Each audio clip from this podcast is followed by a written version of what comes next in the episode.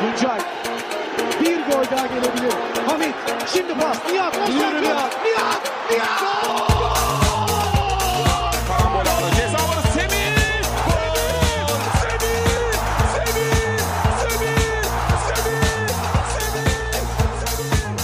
Semih! Super aktuell, der Türkei Fußball Podcast mit Tolga Uca und Gökhan Yamur. Hallöchen Leute, da sind wir wieder zur elften Folge von Super Aktuell, dem FUMS Podcast, äh, dem FUMS Super League Podcast, um genau zu sein.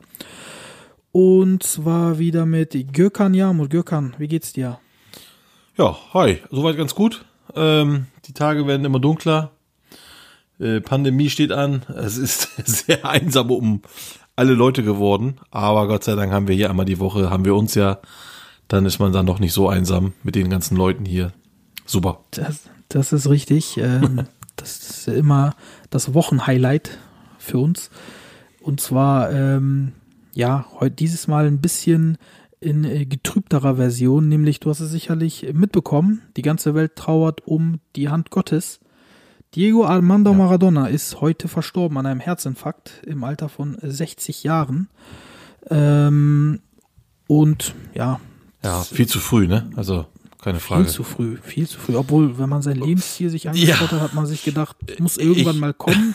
Ich wollte gerade re relativ, äh, relativieren, also für seinen Lebensstil, ja. Aber naja, also ist, nichtsdestotrotz ist das natürlich traurig. Äh, für viele oder für einige, ich weiß jetzt nicht wie, wie viele, aber äh, der beste Spieler der Welt. Ähm, äh, für andere nicht, aber nichtsdestotrotz auf jeden Fall einer der besten. Und Ja, ich habe ihn ja nicht so richtig miterlebt. Ist ja nicht von meiner Generation. Hast, ich glaube, du kennst ihn besser als ich. Ja, Du also- ihn. ich bin natürlich ein bisschen ähm, älter, das stimmt schon. Ähm, aber Ich wollte dir jetzt nicht zu nahe treten. Ne? ja, jetzt hast du mir das unbedingt sagen Du lassen brauchst müssen. auch nicht das ein, du brauchst auch nicht dein Alter verraten. Alles gut. Na gut. Auf jeden Fall hinten habe ich eine Null. So. Oh, Aber nicht okay. zwei Null. Nein. Alles gut. Ähm, ich habe ähm, sehr spät äh, angefangen, Fußball zu gucken. Spät heißt erst mit äh, 14. Das war 1994. Jetzt könnt ihr euch mein Alter auch ausrechnen. Und ähm, Aber so alt bist du schon? ja, ja, ja, ja. Und ich fühle mich noch älter. nee. Oh. Man fühlt sich natürlich immer so, wie man sich, äh, wie jung man sich fühlt. Und ich fühle mich eigentlich recht jung, muss ich ganz ehrlich sagen. Aber na gut. Ähm, 94. Da war seine letzte, äh, letzte WM. Ich habe also sein Höhepunkt war natürlich 1986, ist ja keine Frage, da, wo er den Titel holt mit Argentinien und das sagenhafte Spiel gegen England. Ähm, aber 1994, da kann ich mich dran erinnern, da hat er halt gespielt, zumindest am Anfang. Ich weiß jetzt nicht, ob das ein oder zwei Spiele war in der Gruppenphase und dann wurde er halt des Dopings überführt und wurde danach ausgeschlossen aus diesem Turnier. Ähm, das war ein Riesenskandal damals und ich Ich glaube, damals gedacht, war das auch noch nicht so bekannt mit der ganzen Drogen- und Kokainszene. Ich meine, das Nee, war so genau. ganz neu im Kommen. Wenn man, wenn man so denkt an genau. Pablo Escobar, äh, Ende der 80er kam das alles nach Ja. äh, oder in die Welt, sage ich mal. Ähm, kann ich mir schon vorstellen, dass das damals eine andere Nummer war. später hat das Christoph Daum fortgeführt. Ja. Ähm, ja, also das, das, ich habe es damals nicht so verstanden. Ich war noch äh, knackige 14 und äh, dachte so, warum spielt er jetzt nicht mehr? Kann doch nicht sein. Also so ein guter Spieler und ne, Fußball noch ganz neu und so.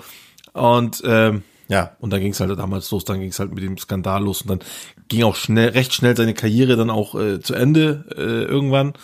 Und dann, ja, kam halt im Nachhinein die Eskapaden mit auch mit mit den Drogen und so weiter und so fort. Ähm, ja, war sehr schade. War natürlich ein ähm, ist natürlich oder war natürlich ein super Spieler, keine Frage. Niemand konnte so sehr mit dem Ball umgehen wie er. Äh, mit Tennisbällen und sowas trainiert, Wahnsinn. Ähm, aber äh, muss man halt sagen, war auch einigermaßen ein Skandalnudel, ne? Äh, auch als Trainer. Ich erinnere mich an diese Pressekonferenz äh, 2006 oder 10, weiß ich jetzt nicht mehr, wo er mh, eine Pressekonferenz als Trainer von Argentinien gab und äh, Thomas Müller saß neben ihm, damals auch noch sehr jung, und er hat ihn nicht erkannt, er hat gesagt, was, was, was soll das, warum sitzt er hier, ne? Äh, Ja, da äh, noch erinnern. ne, solange er hier sitzt, mache ich hier gar nichts. Und ist dann Wurde Thomas Müller dann nicht auch irgendwie Torschützenkönig in dem Turnier später noch? Oder Ja, auf hat ein sehr jeden Fall erfolgreiches Turnier gespielt? Ja, auf jeden Fall hat er Argentinien abgeschossen. Danach hat er wohl nicht vergessen mehr, wer es war. Aber er meinte auch danach noch irgendwie, ja, ich wusste nicht, dass es ein Spieler war. Ich dachte, das wäre, keine Ahnung. Normalerweise sitzt ja immer der, der, der Trainer da und dann sitzt da irgend so ein Heini. Und naja, und aber danach wusste er schon, wer Thomas Müller war, keine Frage. Ja, solche Sachen halt, die sind unvergessen natürlich. Und ähm, ja, und heute ist äh, dann äh, einer der größten Spieler von uns gegangen. In diesem Sinne, rest in peace äh, an Diego Armando Maradona, eines der größten Fußballlegenden aller Zeiten und äh, somit von knackigen 14 damals ähm, und heute äh, in die knackige 40. Oh ja. somit kennen wir auch dein Alter. So, jetzt hast du mein Alter verraten, sehr gut. Damals England und äh, heute Menu gegen Başakşehir, würde ich mal sagen. Umso knackiger, sage ich mal, war auch ein knackiges Spiel.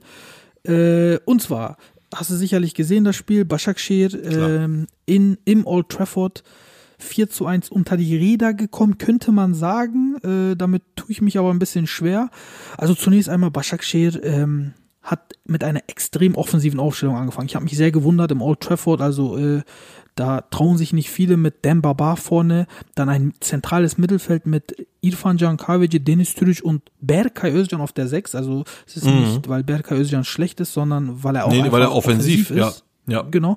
Und auf den, auf den Außenpositionen äh, Charlie und Visca und dann auf den äh, Außenverteidigerpositionen noch mit Bolingoli und äh, Raphael, die auch einen sehr starken Offensivdrang haben. Also das war schon mutig, finde ich, äh, so auf, so anzufangen dort. Ja, aber du siehst ja, äh, das hatten wir letzte Woche schon besprochen, du siehst ja, wenn du offensiv dich traust, auch wenn es auswärts ist, dann kommt dabei sowas raus. Und mit sowas meine ich, und das kann ich jetzt hier mal sagen, und nämlich das beste Spiel, was Başakşehir in dieser Champions League Saison gemacht hat. Auch wenn sie 4-1 zu die Rede gekommen sind, das heißt die höchste ich voll bei die sie dir. hatten, ne? Aber das war das beste Spiel in der Champions League Saison. Alle drei Spiele davor, auch das gewonnene, waren nicht besser als das hier. Wenn Dembaba zwei von seinen drei Riesenchancen reinmacht oder Edim Visca, dann reden wir hier wieder vielleicht über was ganz anderes, wie wie im Hinspiel vielleicht über einen Sieg von Başakşehir. Also das war wirklich spielerisch gut. Aber auch zweitens, die verlieren hier 4-1. Für mich ist das ein Tor zu hoch, aber alles gut. 4-1. Aber ich kann echt sagen, geil gespielt und dann ist mir jetzt auch erstmal egal. Ist ja sowieso eine Lernphase. Weißt du, wie ich meine? Also es ist ja nicht so, dass die jetzt reinkommen und sagen, ja, äh, wir hauen hier erstmal alle weg, äh, Menu, PSG und Leipzig. Nein, das ist natürlich eine Lernphase. Und so den Leuten zu zeigen, ey, warte mal, Alter, hier, Başakşehir, also es geht nicht um Başakşehir, sondern es geht um türkische Teams. Guck mal hier, das ist, das sieht gut aus.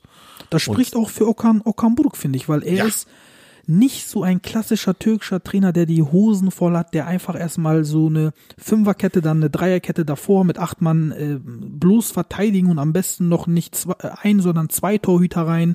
Ähm, weißt du, da, das ist ja. dieses klassische. Das hat er nicht gemacht. Und obwohl er Neue so Generation. ist noch, Ja. ja, ist eine neue, Generation. Er ist jung Absolut. und traut sich jetzt schon was. Also das, das gefällt mir richtig, was er da macht. Ja, also absolut mir auch. Er sagt zwar jetzt nach dem Spiel, äh, für den zweiten Platz ist es noch nicht so spät, aber da äh, brauchen wir natürlich nicht drüber zu reden. Wenn es der dritte Platz wird, ist das schon ein Erfolg für mich. Vor allem, wenn die so einen Fußball spielen, hat mir sehr gut gefallen. Und wer mir wirklich wieder, wieder mal richtig gut gefallen ist, hat, ist nicht nur wegen seinem Tor, Dennis Türic. Der Junge ist einfach unfassbar gut. Der hat, Der ist äh, Form, ne? der, der ist echt Alter. heftig gut in Form. Der hat ist über 10 Kilometer gelaufen und hat damit die Bestmarke äh, für Başakşehir in diesem Spiel. Vor ihnen sind, glaube ich, noch drei, drei Manchester United-Spieler und dann kam es schon eher. Ja. We weißt du, was auch äh, beeindruckend ist?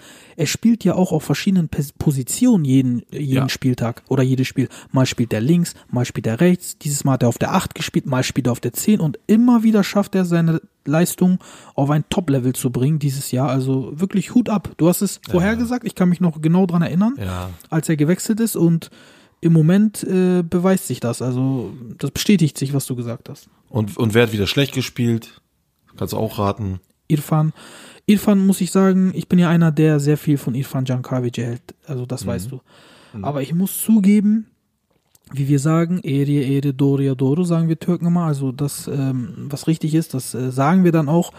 Ja. Und zwar, dass Irfan Jankavic wirklich in einem äh, Loch ist im Moment. So, so kenne ich ihn gar nicht. Ich, und ich mache es an dieser, an diesem Spielplan fest. Er spielt alle drei Tage, geht, fährt dann auch noch zur Nationalmannschaft und so weiter. Ich glaube, der, der pfeift einfach im Moment aus dem letzten Loch. Wurde jetzt auch zweimal früh ausgewechselt. Also der ist in einer Formkrise. Das kann man nicht Ja, anders aber, sagen. aber, aber, Tolga, das, so diesen gleichen Plan hat doch Tüdic auch. Und trotzdem spielt er ganz anders. Ich, tut mir leid, aber für mich ist das so, für mich hat er nicht die Qualität. Ähm, er hat, wie gesagt, ein geiles Füßlein, er hat ein, immer wieder Dings, aber äh, was ich damit meine mit Qualität ist beständige Qualität. Das hat er nicht. Er hat für mich immer wieder, er macht ein Spiel gut oder zwei Spiele gut und dann macht er wieder acht Spiele schlecht. Und das ist für mich nicht, nichts Gutes. Dass er es kann, das wissen wir, aber dass er es eben nicht zeigen kann, das wissen wir auch und das ist halt schlecht. Und für mich ist halt gerade in solchen Spielen in der Champions League, wo man sich zeigen kann, muss und wo auch äh, qualitativ guter Fußball gespielt, also hochklassig, sage ich jetzt mal, da kam er einfach nicht zurecht. Er kriegt den Ball nicht äh, über, also überhastet im Sinne von, er muss natürlich schnell reagieren und wenn er dann schnell reagiert, dann passt er ihn zu weit oder zu kurz. So hässliche Pässe, wo ich denke, Alter, bitte, Aber geh einfach du- raus. weißt du, was ich dazu auch sagen muss? Das ist mir auch extrem aufgefallen. Ähm, die Champions League ist eine Arena, ein anderes Level, nicht nur sportlich, also fußballerisch, sondern auch mental. Das habe ich ein paar Mal gemerkt. Zum Beispiel Mert Günok, der hat einen Fehler gemacht, das hat er vielleicht in zehn Jahren Super League nicht gemacht. Oder Bolingoli, der hat teilweise katastrophale Abspielfehler gehabt, zum Beispiel quer durch das Mittelfeld, auch noch flach, auch noch Ballverlust. Also das lernst du in der E-Jugend, dass du nicht flach, den Ball flach einmal quer durchs Feld spielst, auch noch auf deiner Hälfte, weil wenn das dann ein Ballverlust ist, das ist ja wie eine Einladung zum Gegentor.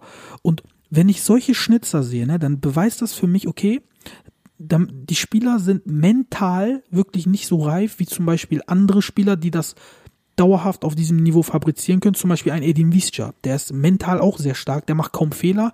Also sein Potenzial abrufen zu können, ist ja auch ein Talent. Also äh, es ist nicht nur so, dass man dieses Potenzial hat, das ist an Richtig. sich schon ein, ein, ein Megatalent oder, oder Ja. ähm, ein Potenzial halt, aber das auch abrufen zu können, das ist nochmal ein anderes Talent. Und wenn man Ja. beides nicht hat, was bringt dann einem das Talent, wenn man es nicht abrufen kann? Und bei Irfan Can habe ich zum Beispiel, ähm, jetzt wo du es ansprichst, habe ich gedacht, hat er vielleicht auch dieses Problem, dass er da diesem Druck nicht widerstehen kann oder, oder diesen Druck aus, nicht aushalten kann.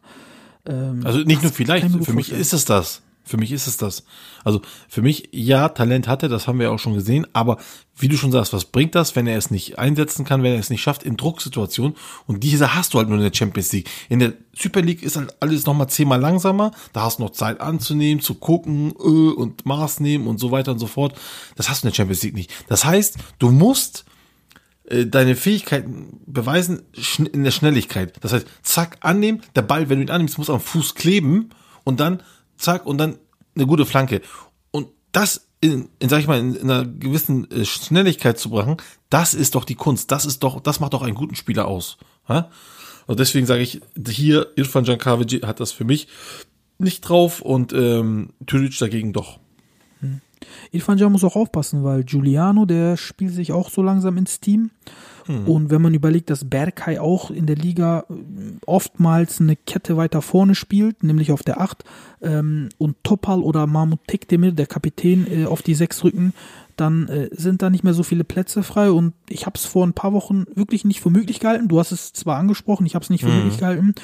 Irfan Can könnte auch die Bank drohen, wenn er so weitermacht. Das sage ich wirklich im Entsetzen, weil ein Spieler seiner Qualität gehört definitiv für mich nicht auf die Bank. Aber wenn er so weitermacht, muss, da muss er echt aufpassen, wirklich. Ja, also wie gesagt, das war für mich klar, weil wenn du dir anguckst, diese Qualität, die da ist mit Chadli, mit äh, Giuliano und jetzt auch Berkay Özcan, wie du ihn, also der gefällt mir auch gut, der Junge, dann ja, wird er irgendwann rausrotieren, ganz klar. Also Der Berger er hat kann sich nicht noch, ja, mich auch, also definitiv, ne? Also äh, Ich habe ich hab äh, nicht viel von dem Jungen gehalten, muss ich zugeben. Äh, aber jetzt äh, gegen Menu hat er mich zum ersten Mal so richtig überzeugt mit seinen Dribblings, mit seiner Quirligkeit, mit seiner Frechheit auch, ne? Wie er manchmal da zwei, drei Mann vernascht hat und so. Fand ich schon gut. Also letzte Saison hat er schon ein paar Mal gespielt, immer wieder. Da habe ich auch gedacht, ja, okay. Also man hat ihm noch die Chance gegeben und er hatte gute Spielzeit. Das sah schon ganz ordentlich aus. Und dieses Jahr ist er sogar noch einen Tick weiter gereift, wenn man so möchte. Und spielt jetzt sogar noch abgeklärter bisschen. Das ist, gefällt mir ganz gut, muss ich ganz ehrlich sagen. Also, ja. Ja. Was wir auf jeden Fall aber auch erwähnen müssen, ähm, Başakşehir'in Başakşehir her, Ich finde aber auch, dass Menu einen absoluten Sahnetag erwischt hat. Also was die teilweise kombiniert haben, ne, das war fast wie in alten Ferguson-Tagen. One-Touch-Football vom aller, aller, aller Feinsten. Also man hat schon gemerkt, dass die angefressen waren nach dem Hinspiel, ne, nach der Niederlage. Definitiv, aber also das muss man auch sagen, das war die erste Halbzeit so, ne? Oder beziehungsweise die ersten 30, 35 Minuten, Genau. da haben die ja wirklich, die haben ja einen unfassbaren Druck gemacht und trotz dieses Druckes konnte aber Başakşehir immer wieder für Entlastung sorgen. Und das fand ich ja so mega geil. Also äh, dieser, also Başakşehir hat in der ersten Halbzeit nicht schlechter gespielt als in der zweiten. Die haben gleich gespielt, aber der Druck wurde immer weniger von äh, von Manchester United und so bekam Başakşehir natürlich die Überhand fürs Spiel. Ähm, aber auch in der Druckphase haben sie für Entlastung gesorgt und daran merkte man halt, dass Başakşehir ein geiles Spiel oder ein gutes Spiel gemacht hat. Äh, dass jetzt Manchester United da natürlich qualitativ einfach äh, zwei Level oder ein Level, sag ich mal, ein Level besser ist als Başakşehir, keine Frage. Das ist ne, mit Bruno, äh, Bruno Fernandes oder äh, oder oder hier, wie heißt der nochmal, Rashford, ne? Also das sind natürlich Weltklasse-Spieler, keine Frage. Ne? Also keine Frage. Allerdings muss ich sagen, der das Dribbling von Rashford, das hat auf der anderen Seite halt Berke Özcan auch gemacht. Also, ne? Äh, Hast du das mitbekommen? Das Ja, fand hab ich schon gesehen, ganz, äh, fand ich schon ganz lustig. Ja. Ja, ähm, also absolut, ich kann das nur bestätigen. Und wenn man mal äh, äh, auf die Statistik schaut, ist auch ganz interessant. Äh, wenn man das Spiel gar nicht schauen würde und nur auf die Statistik gucken würde, dann würde man wirklich denken, war echt ein ausgeglichenes Spiel. Und wenn man jetzt das Endergebnis nicht kennen würde, würde man vielleicht von einem knappen, keine Ahnung, 2-1, 3-2 ausgehen. Ich sehe mal hier, ich sehe hier gerade 50, äh, 52 zu 48 Prozent Ballbesitz für Menu. 16 zu 13 Torschüsse. Also du spielst im Old Trafford. Das ist ein, wirklich eine ordentliche Bilanz. Und äh, Eckbälle 6 zu 2. Okay, ist ein bisschen deutlicher. Ähm, Fouls 13 zu 12 auch ähnlich und große Chancen. Ähm, vier für Menu, drei für Başakşehir. Also das sieht sehr ausgeglichen aus alles. Was, was hast du mal bei dem Ballbesitz gehabt? Ballbesitz habe ich 52 zu 48. Und äh, für, für Menu oder was? Für Menu, ja, ja. Und wo, wo hast du das her? Also von welcher Quelle? Äh, ich habe das jetzt bei auf Google und von der UEFA. Also ich meine, ich habe das auch auf Sofascore auch nochmal. Sofascore habe ich Ja. auch nochmal geguckt. Das war auch 52 Prozent, waren eben, waren dieselben Statistiken. Ich habe das Komisch, weil ich ich gucke ja immer hier über Flashscore und ähm, da steht tatsächlich, dass 51 Prozent Başakşehir hatte zu 49. Ja, aber Keine Ahnung. gut, das war, war nur mal so ein, was mich nochmal Ja, interessiert hat. interessant. Ich habe es auf Google und ich habe extra nochmal noch eine Quelle genommen, weil ich genau dieses Mhm. Problem kenne. Und dann dachte ich mir, okay, die haben dieselben Daten, kommen wahrscheinlich von der UEFA. Aber scheint wohl Mhm. Ja. doch nicht so zentral zu sein. Auf jeden Fall sehr, sehr knapp. Ja. Ja. Ja, es war also schade, dass wir da mit leeren Händen zurückfliegen äh, mussten nach Istanbul, aber wie du schon sagst, das ist ein Lernjahr, das ist, ähm, das sind Erfahrungen, die man macht, äh, auch für Okan Buruk als Trainer. Diese Spiele muss man mitnehmen, daraus muss man lernen, daraus muss man äh, reifen und ich glaube, es hat, ähm, obwohl wir da mit leeren Händen jetzt zurückgekommen sind, sind wir de facto mit sehr viel, ähm, ich sag mal, wichtigem Input äh, oder wichtigen Informationen aus diesem Spiel gegangen, was sicherlich der Mannschaft und auch Okamburg für die Zukunft sehr helfen wird. Ja, also das Schlimme ist nicht hier äh, als Vierter oder sowas rauszugehen, sondern das Schlimme, das Schlimmste wäre wirklich hier rauszugehen und nichts zu äh, lernen. Das wäre das Schlimmste. Richtig, genau. Ja, und äh, das war's dann auch schon zur Champions League. Wir haben ja leider nur eine Mannschaft. Äh, dann können wir auch schon eigentlich zu Sivasspor kommen, die morgen äh, im Europapokal gegen Karabakh das Rückspiel haben. Da gibt's eigentlich nicht viel zu sagen. Da haben wir ja schon sehr viel im Hinspiel gesagt. Außer, dass wir das Spiel auch gewinnen müssen. Äh, nicht nur für die Fünfjahreswertung, sondern auch, ähm, wenn wir da weiterkommen wollen. Hast du da noch was auf dem Herzen zu diesem Spiel? Sonst würde ich das einfach skippen. Ja, eigentlich nicht. Also, wie gesagt, muss gewonnen werden. Wenn nicht, eigentlich auch ein Armutszeugnis dann. Aber äh, wie gesagt, ist nichts Besonderes. Ich glaube, einige fehlen halt, aber egal wer hier fehlt, das ist eigentlich völlig wurscht. Muss gewonnen werden, ganz klar. Jetzt gibt es erst einmal eine kleine Pause für euch und wir sind dann gleich in alter Frische wieder für euch da. Werbung! Achtung! Jetzt kommt Werbung! Ihr könnt schnell weiterskippen oder die kommenden 10 Sekunden einfach aushalten. Werbung! Coole Podcasts aus dem Hause Fums. Serie Amore, Deichfums, Superaktuell, Fums und Gretchen, Hinterhofsänger, Mirsan, Gute, Irrenhaus, Unterhaus. Danke für Ihre geschätzte Aufmerksamkeit und tschüss. Werbung Ende! So, da sind wir wieder. Ähm, Gökhan, bist du auch wieder da? Da bin ich. Immer noch, Super. jo. Dann sind wir auch schon vollzählig und äh, können hier weitermachen. Und zwar eine andere Sache hier, die mir sehr auf dem Herzen liegt, ist ähm, das, was Fatih Terim nach dem Spiel gesagt hat, nach dem Gala gegen äh, Kayseri Spiel. Das Spiel ist ja 1-1 ausgegangen. Äh, by the way, was hat Gala da alles für Chancen verballert? Also hast du, glaube ich, auch gesehen, ne? Das waren ja, Chancen für drei Spiele. Und die Ja, haben es äh, nicht geschafft, den Ball einmal aus dem Spiel heraus zu versenken. Ich muss allerdings sagen, ich habe äh, natürlich, ja, ist richtig, sowohl, äh, wie heißt er hier nochmal, der, äh, sag, sag mal schnell den Torhüter, Silvio Lung. Silvio Lung als auch Ismail Jipe, die haben ja praktisch sich immer eine Halbzeit geteilt, weil sich Lung, ich, verletzt hatte, ähm, haben ja sehr gut gehalten, keine Frage. Aber äh, mir wurde, ich habe bei den Chancen gesehen, mir wurde tatsächlich von Gala Seite aus viel zu oft auch auf den Torhüter geschossen. Also die waren auch nicht so platziert, die Schüsse, sondern viel ging auch auf den Torhüter. Da musste er nur ein bisschen Reflex zeigen und, und, und schon hätte, hat er ihn irgendwie gehalten. Also Du meinst, will- Falcao hat gefehlt. Äh, nee, das wirklich nicht. Also, ähm, ja, ein Jack, nee, ist nun wirklich kein. Also, äh, ich finde ihn immer noch nicht gut. Ich halte nicht viel von ihm. Aber, nee, also das hat, das hat eher was damit zu tun, dass die äh, bei uns diese, diese türkischen Mannschaften immer zu sehr auf irgendwo hinschießen. Ähm, also viele Sachen passieren unbewusst. Verstehst du, wie ich meine? Äh, Ja, dieser Schuss, Knipser- dann, dann schießt er.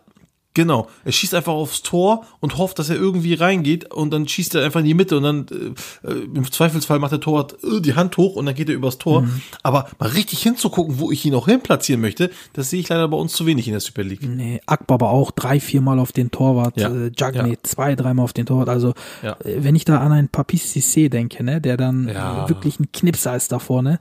Wenn, wenn Gala ihn in diesem Spiel hätte, und ich übertreibe dann nicht, Gala hätte fünf Tore schießen können. wirklich. Mhm. das also das war schon krass. Aber äh, na gut, ich wollte eigentlich zu den äh, Aussagen von Tedem nach dem Spiel hinaus. Und zwar, äh, er hat das ja angesprochen, was mir persönlich auch sehr am Herzen liegt und äh, was ich schon wirklich oft betont habe. Ähm, in der Türkei ist die Netto-Spielzeit einfach viel zu niedrig. Was ist Netto-Spielzeit? Netto-Spielzeit ist die Zeit, wo der Ball auch effektiv im Spiel ist, wo gespielt wird, wo der Ball nicht im Aus ist, wo man Also wo der Ball rollt. Wo der Ball rollt, genau. Wo der Ball rollt und nicht nur die Uhr rollt. Und ähm, in der Türkei ist ähm, wirklich die Nettospielzeit, also gefühlt war, also ich habe es auch erforscht, da will ich gleich nochmal was zu sagen, aber gefühlt war es immer sehr, sehr niedrig. Hat sich auch bestätigt, komme ich gleich zu. Ähm, und Tedem hat gesagt, wir möchten einfach Fußball spielen. Wir möchten, dass der Ball rollt. Ich sag zu meiner Mannschaft in jeder Taktikbesprechung, ich möchte keine Simulanten auf dem Feld haben, keine Spieler, die ewig liegen, obwohl sie nichts haben und so weiter und so fort. Und tatsächlich wird in der Türkei der Spielfluss viel zu häufig unterbrochen. Das kann man äh, beobachten. Da gibt's hier ein Pfiff, da ein Pfiff, äh, für jeden Scheiße. Da braucht man den anderen nur anpusten und dann gibt's schon einen Pfiff. Jeder liegt ständig auf dem Boden. Wer liegt, der steht nicht mehr auf. Jeder versucht von der Zeit zu klauen. Jeder versucht das Momentum von der gegnerischen Mannschaft kaputt zu machen, anstatt einfach mitzuspielen. Und die Schiedsrichter, das hat Tedem gesagt, äh, auch zu Recht, äh, finde ich, ähm, sind da mit dran schuld aus zweierlei Gründen. Erstens, weil sie es von vornherein nicht unterbinden. Zweitens, weil sie einfach zu wenig Nachspielzeit draufgeben. Und äh, wenn diese beiden Sachen äh, eintreten, denken sich die ähm, Underdogs natürlich, ja, pff, geht ja durch. Ich leg mich jetzt mal hin, eine Minute, obwohl ich nichts habe. Also der Ball kommt an meinen Po, ich halte meinen Kopf, so der, der Klassiker. Ähm, zunächst einmal bist du auch derselben Meinung von Fat äh, wie Fatih Terim.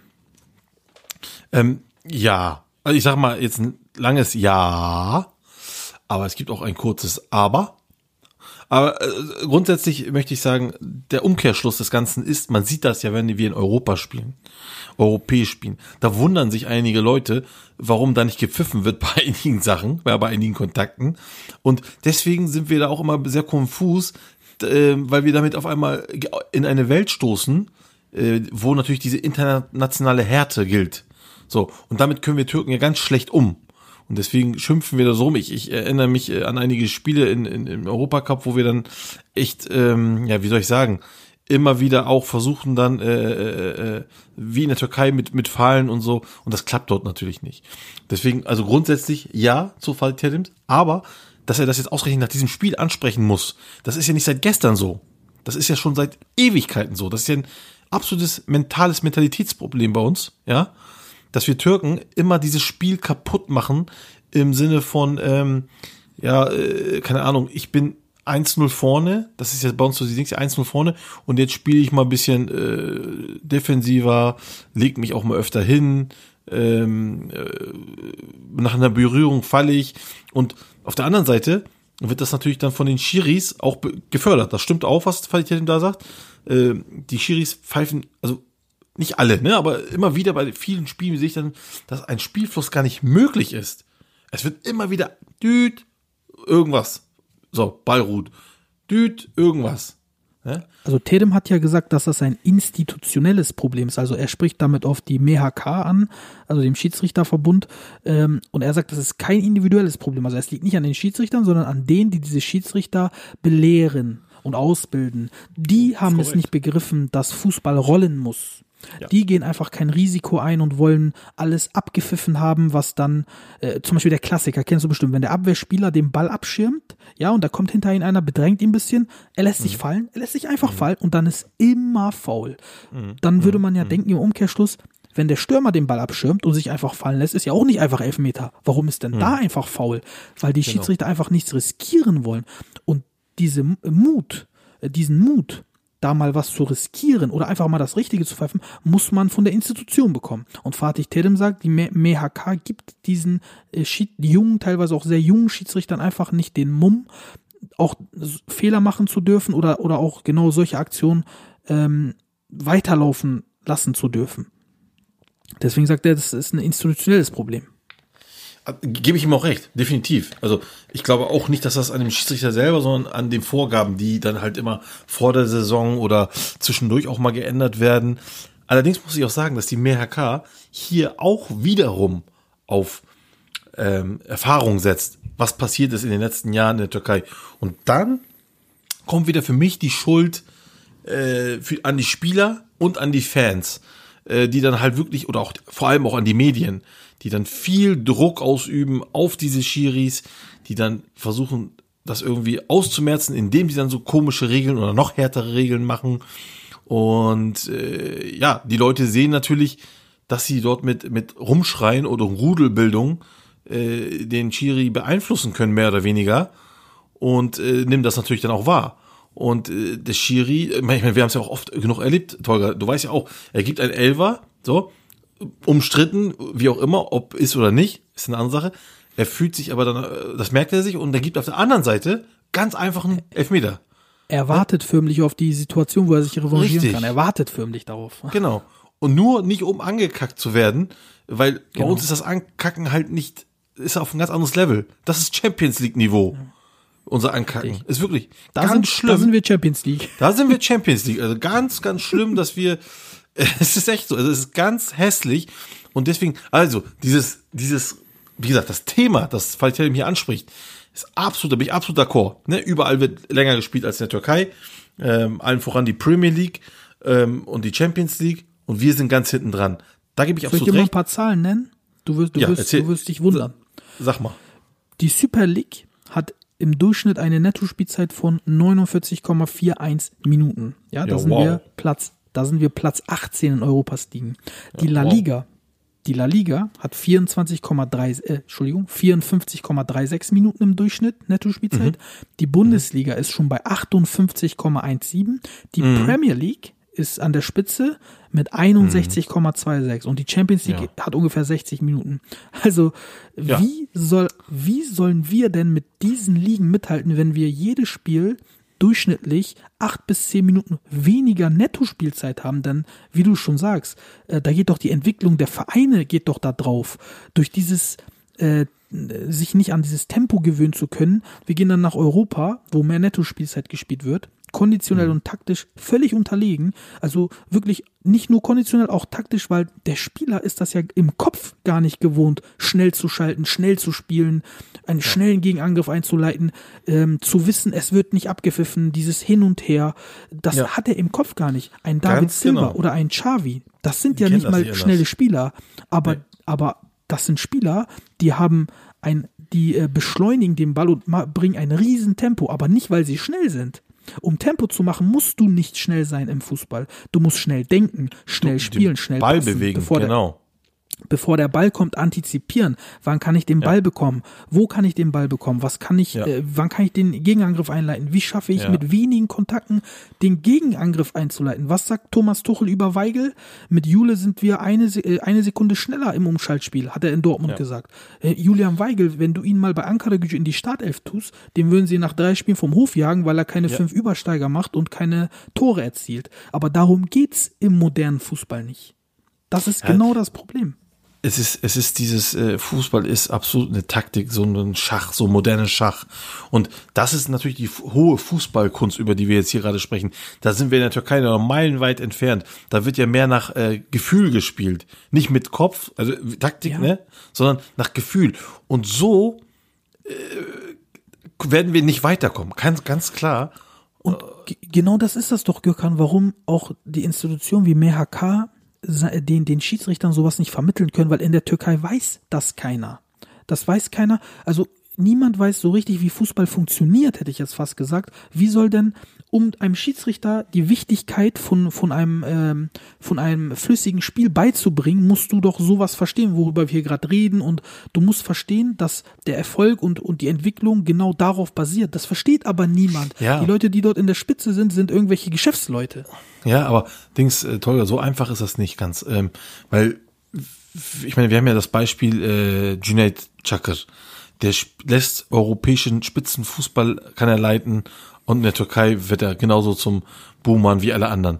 Das heißt doch, dass nicht nur den Schiedsrichtern das äh, Problem liegt, sondern auch bei uns äh, allgemein in dem Fußballbereich, äh, Medien, Vereine, Spieler, alle gehören sie mit da rein und jeder tut seine, seine Sache dazu, dass wir wirklich einen sehr, sehr schlechten Stand, qualitativen Stand bei uns in, äh, haben und dass dann so Leute wie ähm, Leute immer auf dem Boden liegen und sich dann da so rumwälzen und wenn mit Fatih Terim sagt, ich möchte das nicht, ja, aber dann ganz ehrlich, ne, dann, dann muss er das auch äh, wirklich zu 100% selber vorleben. Denn wir sehen auch bei Gala Leute, die dann rumhängen oder sich auch fallen lassen und so. Es, es, es kann nicht, ich meine, darauf, dass er darauf hinweist, ist ja in Ordnung, finde ich auch gut. Aber jeder muss sich erstmal vor seiner eigenen Haustür kehren und jeder muss sich da in der Verantwortung nehmen. Und das ist so ein schwieriger Prozess. Ich sag ja, ich sage ja immer wieder, dass wir so schlecht sind, liegt an unserer Mentalität. Nichts anderes. Wirklich. Ja, also das ist echt, echt übel. Ähm, das ist wirklich auch traurig. Aber ich bin wirklich der vollen Überzeugung, dass wenn Leute aus dem Fußball, das sagen wir immer wieder, an, an gewisse Positionen kommen, dann wird sich das ändern. Dann haben wir eine Chance, dass sich das ändert. Aber wenn ich sehe, dass ein, ein ähm, Gasverkäufer irgendwo äh, Präsident ist und äh, ein, ein Busbetreiber irgendwo zweiter Präsident ist oder, oder die Schiedsrichter, den Schiedsrichterverbund anführt oder so, äh, ich meine, ganz ehrlich, dann kann es doch gar nicht besser werden. Das, das geht doch gar nicht. Ja, das tut natürlich sein äh, letztes, letzteres dazu, äh, dass das dann halt nicht besser wird, keine Frage. Aber wie gesagt, wir müssen komplett umdenken und das passiert einfach nicht. Und wenn ich jetzt nochmal gerade gucke, das wollte ich nämlich gerade sagen, nämlich, dass in der Bundesliga und in der Premier League halt der meiste Spiel, die meiste Spielzeit ist, das zeigt mir doch, dass die Leute Bock auf Fußball dort haben. Ja, die haben Bock, diesen Sport, so wie er ist, fair and square zu betreiben. Wir haben vom Fairplay wenig Ahnung. Ich sage dir ganz ehrlich, wie es ist. Ich würde mal gerne wissen, weil ich von Fairplay rede und ich die Japaner ja für sehr, sehr fair halte. Ich würde mal gerne wissen, wie die Spielzeit, also eine Netto-Spielzeit in der J-League ist. Das würde mich mal echt interessieren. Nämlich da glaube ich nämlich auch, dass die Spielzeit sehr hoch ist. Es liegt an der Kultur der Leute, der Menschen selber, wie hoch oder beziehungsweise wie sehr sie den Fußball lieben und auch verstehen und auch zelebrieren, weil wir zelebrieren kein Fußball. Wir zelebrieren uns selber, aber nicht den Sport. Das, das hat ja auch einen Rattenschwanz an Folgen, ne? wenn man zum Beispiel überlegt, das macht das ganze Spiel hässlicher. Was passiert dann? Die Vermarktung leidet zum Beispiel darunter, ja.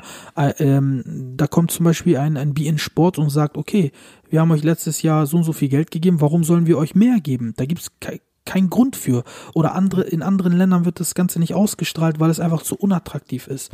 Dadurch verdienst du weniger Geld, dadurch äh, bist du in deiner Entwicklung gegenüber anderen Vereinen aus Europa wieder gehemmt, gehandicapt. Dadurch hast du wiederum keinen Erfolg in Europa. Das ist wie so, wie so ein Teufelskreis, wie so eine Abwärtsspirale. Du kommst aus dieser Spirale nicht raus, weil du schon zu fest äh, verwurzelt bist in dieser Spirale. Ähm, das Ganze ist festgefahren in negativer Hinsicht und dieser Rattenschwarz an Folgen, der begleitet dich dein Leben lang. Weißt du, wenn du, mhm. wenn du das Spiel mal ein bisschen schöner machen würdest, dann würde ja alles andere wirklich nachkommen. Was hat Mehmet, Mehmet Demirkol gesagt? Wir sitzen alle im selben Boot, Fener, Beşiktaş, Gala, Trabzon, auch wenn alle denken, okay, wir müssen uns bekriegen und wenn wir den anderen äh, tot oder kaputt machen, dann sind wir ja da oben. Nein, es ist eben nicht so. Anstatt, dass du um den einzelnen Champions League Platz, ja, mit unfairen Mitteln, mit Tricks und mit was auch immer kämpfst und mit irgendwelchen äh, Hinterkriegsschauplätzen und äh, sowas, versuch doch einfach, dass dieser eine Platz, genau wie in Deutschland, zu vier Plätzen wird. Dann könnt ihr alle vier dahin. Also, versuch ja. doch dein, deinen Beitrag dazu zu leisten, dass der türkische Fußball besser vermarktet ist, äh, dass wir mehr Punkte einsammeln, dass ja, wir mehr Plätze mal, kriegen, das dass unser ja das, ne? Kuchen also, größer wird dass, dass diese Gala Fenerbahce Trabzon so nicht denkt, ne? Das ist ja, das zeigt ja schon was.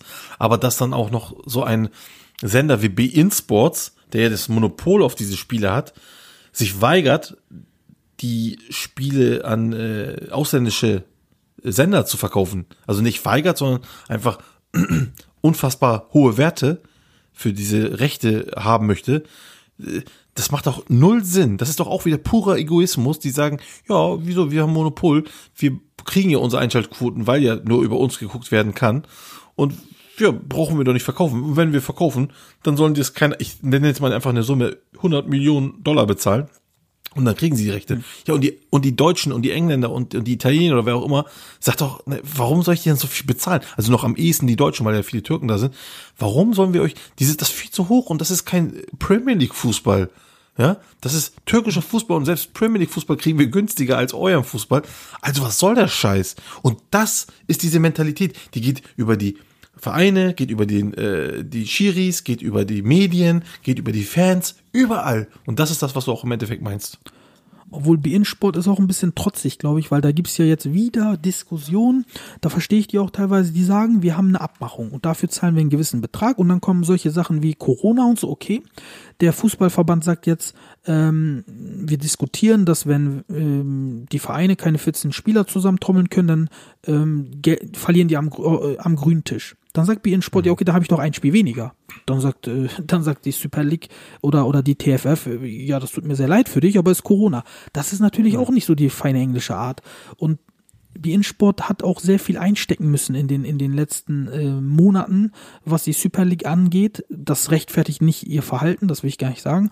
Aber äh, nicht mal das kriegen wir hin. So, so ein ähm, harmonisiertes, gesundes Verhältnis zu einem, zu einem, äh, äh, zu, zu einem zu einer Größe wie in Sport. Das musst du besser handeln. Da müssen wirklich auch in der, in der Kooperation oder in der Vermittlung müssen Profis, Profis müssen das machen. Profis, nicht ja. 0815 äh, Bergleute, das müssen Profis machen. Ansonsten kannst du so einen Key-Account auf Dauer nicht halten. All das ist ja, was ich sage, also all das hat ja mit der Verantwortung zu tun, ähm, das Produkt an sich zu, äh, zu verbessern und das passiert ja überall nicht. Und das ist das, was mir in, auf allen Ebenen passiert das nicht.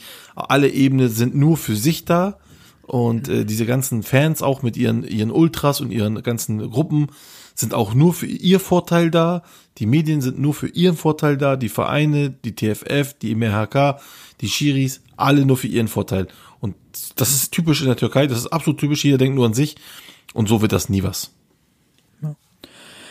Naja, äh, schließen wir mal dieses Thema ab und kommen äh, zur Spieltagsanalyse und zwar zu einem Topspiel, was wir dort hatten.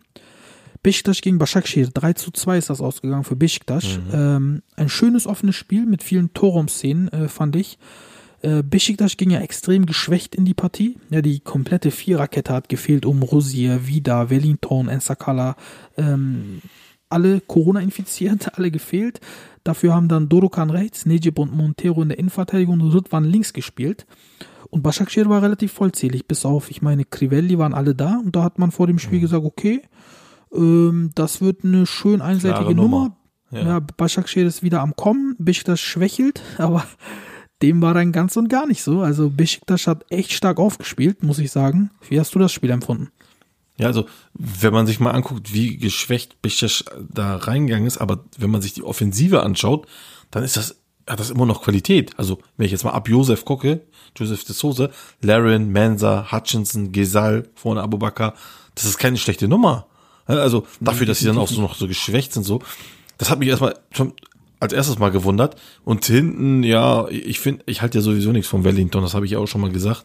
Für mich ist ja nicht äh, nichts kein guter und auch äh, in Sakala ist nicht so ein guter. Dafür haben die das da hinten, die Jungs haben das, also ist ja recht jung gewesen, haben das ganz gut gemacht. Der Utku hat mir sehr gut gefallen, Juva Kuran äh, hat äh, sich sehr gut gemacht. Äh, meiner Meinung nach könnte man den auch gleich drin lassen. Und ähm, ja, wie gesagt, Ich glaube auch, dass er drin bleiben wird jetzt. Ersin, ich finde Ersin nicht so gut wie, wie Utku. Nee, ich, ich, ich auch nicht. Ich persönlich auch nicht. Ich, ich hoffe für Utku, dass er drin bleibt, weil ich halte ihn auch einfach für äh, reifer in seinem Spielart und Weise. Und ähm, ja, auf der anderen Seite, ich weiß nicht, warum Başakşehir sich da so schwer getan hat. Sie haben versucht, sie haben auch, es ging auch, wie du schon sagst, ein bisschen hin und her, aber trotzdem fand ich, äh, die haben vorne einfach zu schludrig gespielt, äh, haben auch auf dem Ball verloren. Das ist so, weiß ich nicht, das hat mir nicht so gut gefallen.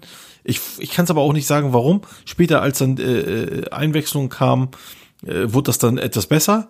Und äh, zum Schluss hat er noch Bransen dann noch seine zwei Dinger gemacht. Etwas spät, aber kam ja so noch. Und äh, insofern, ja, also hier zeigt sich mal wieder, wie unberechenbar dann doch die äh, Super League ist. Und äh, hätte ich so auch nicht gedacht. Nee. Was sagst du denn zu Kai Ladin vom Verkaufskandidaten zum Top-Torjäger? Ne? Der hat jetzt in acht Spielen fünf Tore in der Liga und hat auch gegen Pauk in der Champions League Quali getroffen. Also äh, ich fand Kyle Larin, auch als er wieder ankam, habe ich gesagt, äh, der kam ja aus Belgien, wurde ja ausgeliehen und, und da hat er auch gut getroffen und habe ich gedacht, der äh, Besiktas braucht doch eigentlich keinen Stürmer, das ist doch ein guter. Habe ich schon von Anfang an gesagt. Ähm, der hat ja auch am Anfang dann gespielt, danach kam ja später Abubakar und so.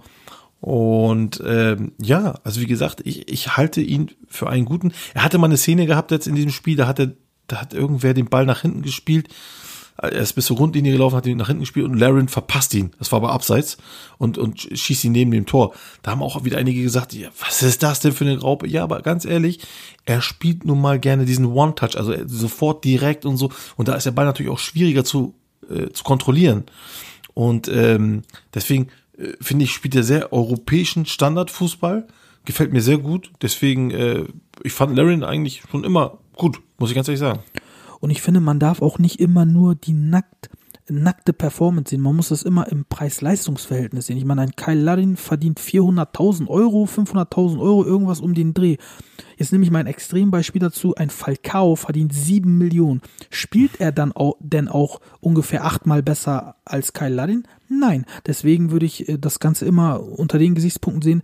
Du hast ein paar Spieler in, der, in deiner Mannschaft, die verdienen zwei, zweieinhalb, drei Millionen. Von denen kannst du dann auch ruhig ein bisschen mehr erwarten, aber du kannst dir halt nicht durchgehend diese Spieler leisten. Deswegen brauchst du auch Spieler, die etwas weniger verdienen, die, die Entwicklungspotenzial haben. Solche wie Kyle Ladin. Von denen darfst du dann aber auch nicht direkt, nicht auf Anhieb, irgendwann später vielleicht, aber nicht auf Anhieb, so viel erwarten, wie zum Beispiel von einem Abu Bakr, der sofort funktionieren muss, der aber auch deutlich mehr verdient. Ja, äh, ich bin sowieso dafür, dass wir so Leute wie Abubakar, Falcao und wie sie nicht alle heißen, Perotti auch von mir aus, mh, entweder sie holt, wenn sie wenig verdienen, oder sie eben nicht holt. Und dann eben so Leute wie Larin, äh, keine Ahnung, äh, Berkay Özcan und sowas, solche Leute. Das wäre für uns alle gut, wenn die Liga sich auch ein bisschen verjüngt noch. Und wie gesagt, äh, so ein Demba, wer ist jetzt noch? Papis Demba ne, oder, oder, oder Bar oder sowas, wenn die wenig verdienen, also im Sinne von, ne, normal verdienen, und die immer noch gut ihre Leistung bringen, ja, dann kein Problem. Da, da, niemand sagt, äh, keine Alten sollen kommen, sondern es muss Leistung gebracht werden. Hier ein Hutchinson, äh, gerne, gerne sowas, ne? Aber wie gesagt, es muss im Verhältnis sein. Jetzt ein Falcao mit sieben Millionen und er mir jetzt fünf Tore geschossen in, weiß ich nicht, wie viele Spielen. Ja und? Was bringt das? Du bezahlst ihn sieben Millionen und er schießt fünf Tore. Davon sind drei, glaube ich, Elfmeter gewesen. Super. Das ist, das ist nicht zu rechtfertigen. Ja, das Problem ist einfach, wir bezahlen in die Vergangenheit oder wir investieren in die Vergangenheit des Spielers anstatt in die Zukunft. Ne, Das ist ein Riesenproblem. Du Ja. kannst mit diesen äh, Spielern nur Geld verbrennen, weil du sie nicht mehr verkaufen kannst, weil die schon so alt sind. Und das ist wieder dieser äh, Gasfaktor in der Türkei.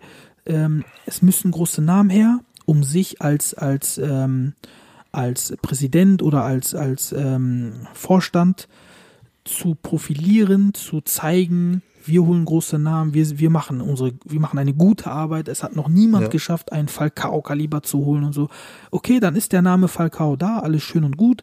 Aber ich bin mir ziemlich sicher, das ist jetzt nicht auf Falcao bezogen, aber generell, wenn man mal die Spieler anonymisieren würde im Training und im Spiel, keine Ahnung, jedem eine Maske aufziehen würde, dann würden so einige Altstars aber ganz schön aus der Wäsche gucken, weil sie nicht aufgestellt werden würden. Ja, klar. Sie werden einfach nur aufgrund ihrer Namen aufgestellt. Da bin ich mir ziemlich sicher, da trauen Ja. sich teilweise Trainer nicht, die rauszunehmen. Nee, wenn der, wenn der Präsident den holt, ne, dann sagt er, ey, der, der spielt jetzt, ich bezahle für den Sohn so viel, der spielt. Ist mir scheißegal, wie er spielt, der spielt. So, ja, was willst du da machen als Trainer? Ne, dann ist das ist scheiße. Kennst du die Anekdote von, von äh, Anelka und Aziz Yildirim? Wo Anelka dann in der Halbzeitpause raus musste gegen Besiktas war das, glaube ich, und dann ist Aziz Yildirim runtergekommen zur Umkleide und ich weiß nicht mehr, welcher Trainer das war. Müsste ich jetzt lügen. Äh, Habe ich aber letztens irgendwo gelesen. Und dann hat der Aziz Yildirim gesagt, pass mal auf, mein Freundchen, was verdienst du hier? Da hat er irgendwie gesagt, anderthalb Millionen. Der Anelka verdient viereinhalb Millionen und das bezahle ich aus meiner Tasche. Den holst du nicht raus. Du holst dich selber raus, aber den holst du nicht raus. Der bleibt schön drinne. Und dann musste Anelka weiterspielen. Ich weiß nicht mehr, welcher Trainer das war. Ich weiß auch nicht. Aber ja, also das ist so, das ist so typisch Türkei. Also Aziz Yildirim ist so typisch Türkei. Und das, es ist halt Slapstick irgendwo, aber es ist halt die traurige Wahrheit auch, ne? Ja. Was sagst du denn zu Ritwan Yilmaz? Äh, Für mich wirklich, das kann man ganz großer werden. Der Junge hat etwas Besonderes, finde ich. Wie, wie der sich bewegt, wie der mit dem Ball umgeht, ähm, was für eine geile Technik der hat. Und der ist ja noch sehr, sehr jung. Äh, Ich halte sehr große Stücke auf ihn. Ja, da kann ich dir sagen, ich halte nicht, noch, noch nicht so viel von ihm. Ähm, wie gesagt, ich bin nicht so ein Fan davon, dass jemand ein Spiel gut spielt und dann äh, gleich so ne, gehypt wird. Nicht, dass du es jetzt machst, aber es machen halt viele bei uns in der Türkei. Ich muss ihn mir noch ein bisschen länger angucken. Ich habe ihn jetzt in der letzten äh, Saison ein bisschen gesehen. Da fand ich ihn nicht so gut. Äh, jetzt bei dem Spiel war er okay, aber so, also richtig, ist mir noch zu wenig, sage ich mal so. Also er muss mir auf jeden Fall noch zeigen, dass er äh, hier äh, besser ähm, sein kann. Ähm, er ist mir noch zu zaghaft, auch hier in der Hinsicht. Äh, sagen, ja, der ist auch erst 19, ja, aber mit 19 sind andere schon, keine Ahnung, ne? Also sind schon fast Stars. Deswegen, ähm, ja, also ich bin noch nicht vollends überzeugt, aber gut, abwarten. Abschließend nochmal, äh, kommen wir auch langsam zum Ende. Letztes Jahr hatte ich einen absoluten Lieblingsspieler in der Liga.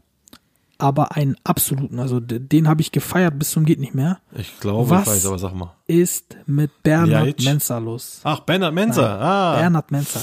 Äh, Leitsch finde ich auch geil, mag ich auch Leitsch, sehr, ja, ja. aber, Aber, auch bei ihm kann man die gleiche Frage stellen, tatsächlich. aber was ist mit Ja. Bernhard Mensa los? Der hat letztes Jahr die Liga gerockt, der, der war Ja. vielleicht der beste Spieler der Liga. Der Mhm, ist nicht ansatzweise so stark. Wie kann das sein? Hat der Fußballspielen verlernt oder was? Naja, also ich muss ja sagen, dass ich ihn, glaube ich, ähm, am Anfang, ähm, also ich, der hat sich ja praktisch äh, verletzt gehabt, ne, zwischendurch. Und ähm, ich finde ihn äh, am Anfang der Saison, ähm, fand ich ihn noch besser. So die ersten paar Spiele und danach, äh, ja, hat er immer weiter abgebaut. Ähm, ganz ehrlich, so genau kann ich ja gar nicht sagen. Äh, ich wundere mich auch selber ein bisschen. Aber das gibt ja halt immer wieder dieses, äh, manchmal passt so die, die, die, die Philosophie äh, des, des, des Vereins, des Trainers nicht. Und ähm, man muss ja auch sagen, bei, bei Kayserispor war ja auch das Spiel sehr auf ihn gemünzt. Ne? Das ist jetzt natürlich jetzt auch nicht mehr der Fall. Ähm, ich würde, also ich halte ihn immer noch für einen guten. Ich glaube, ich würde ihm auch einfach Zeit und auch vor allem Spielpraxis geben.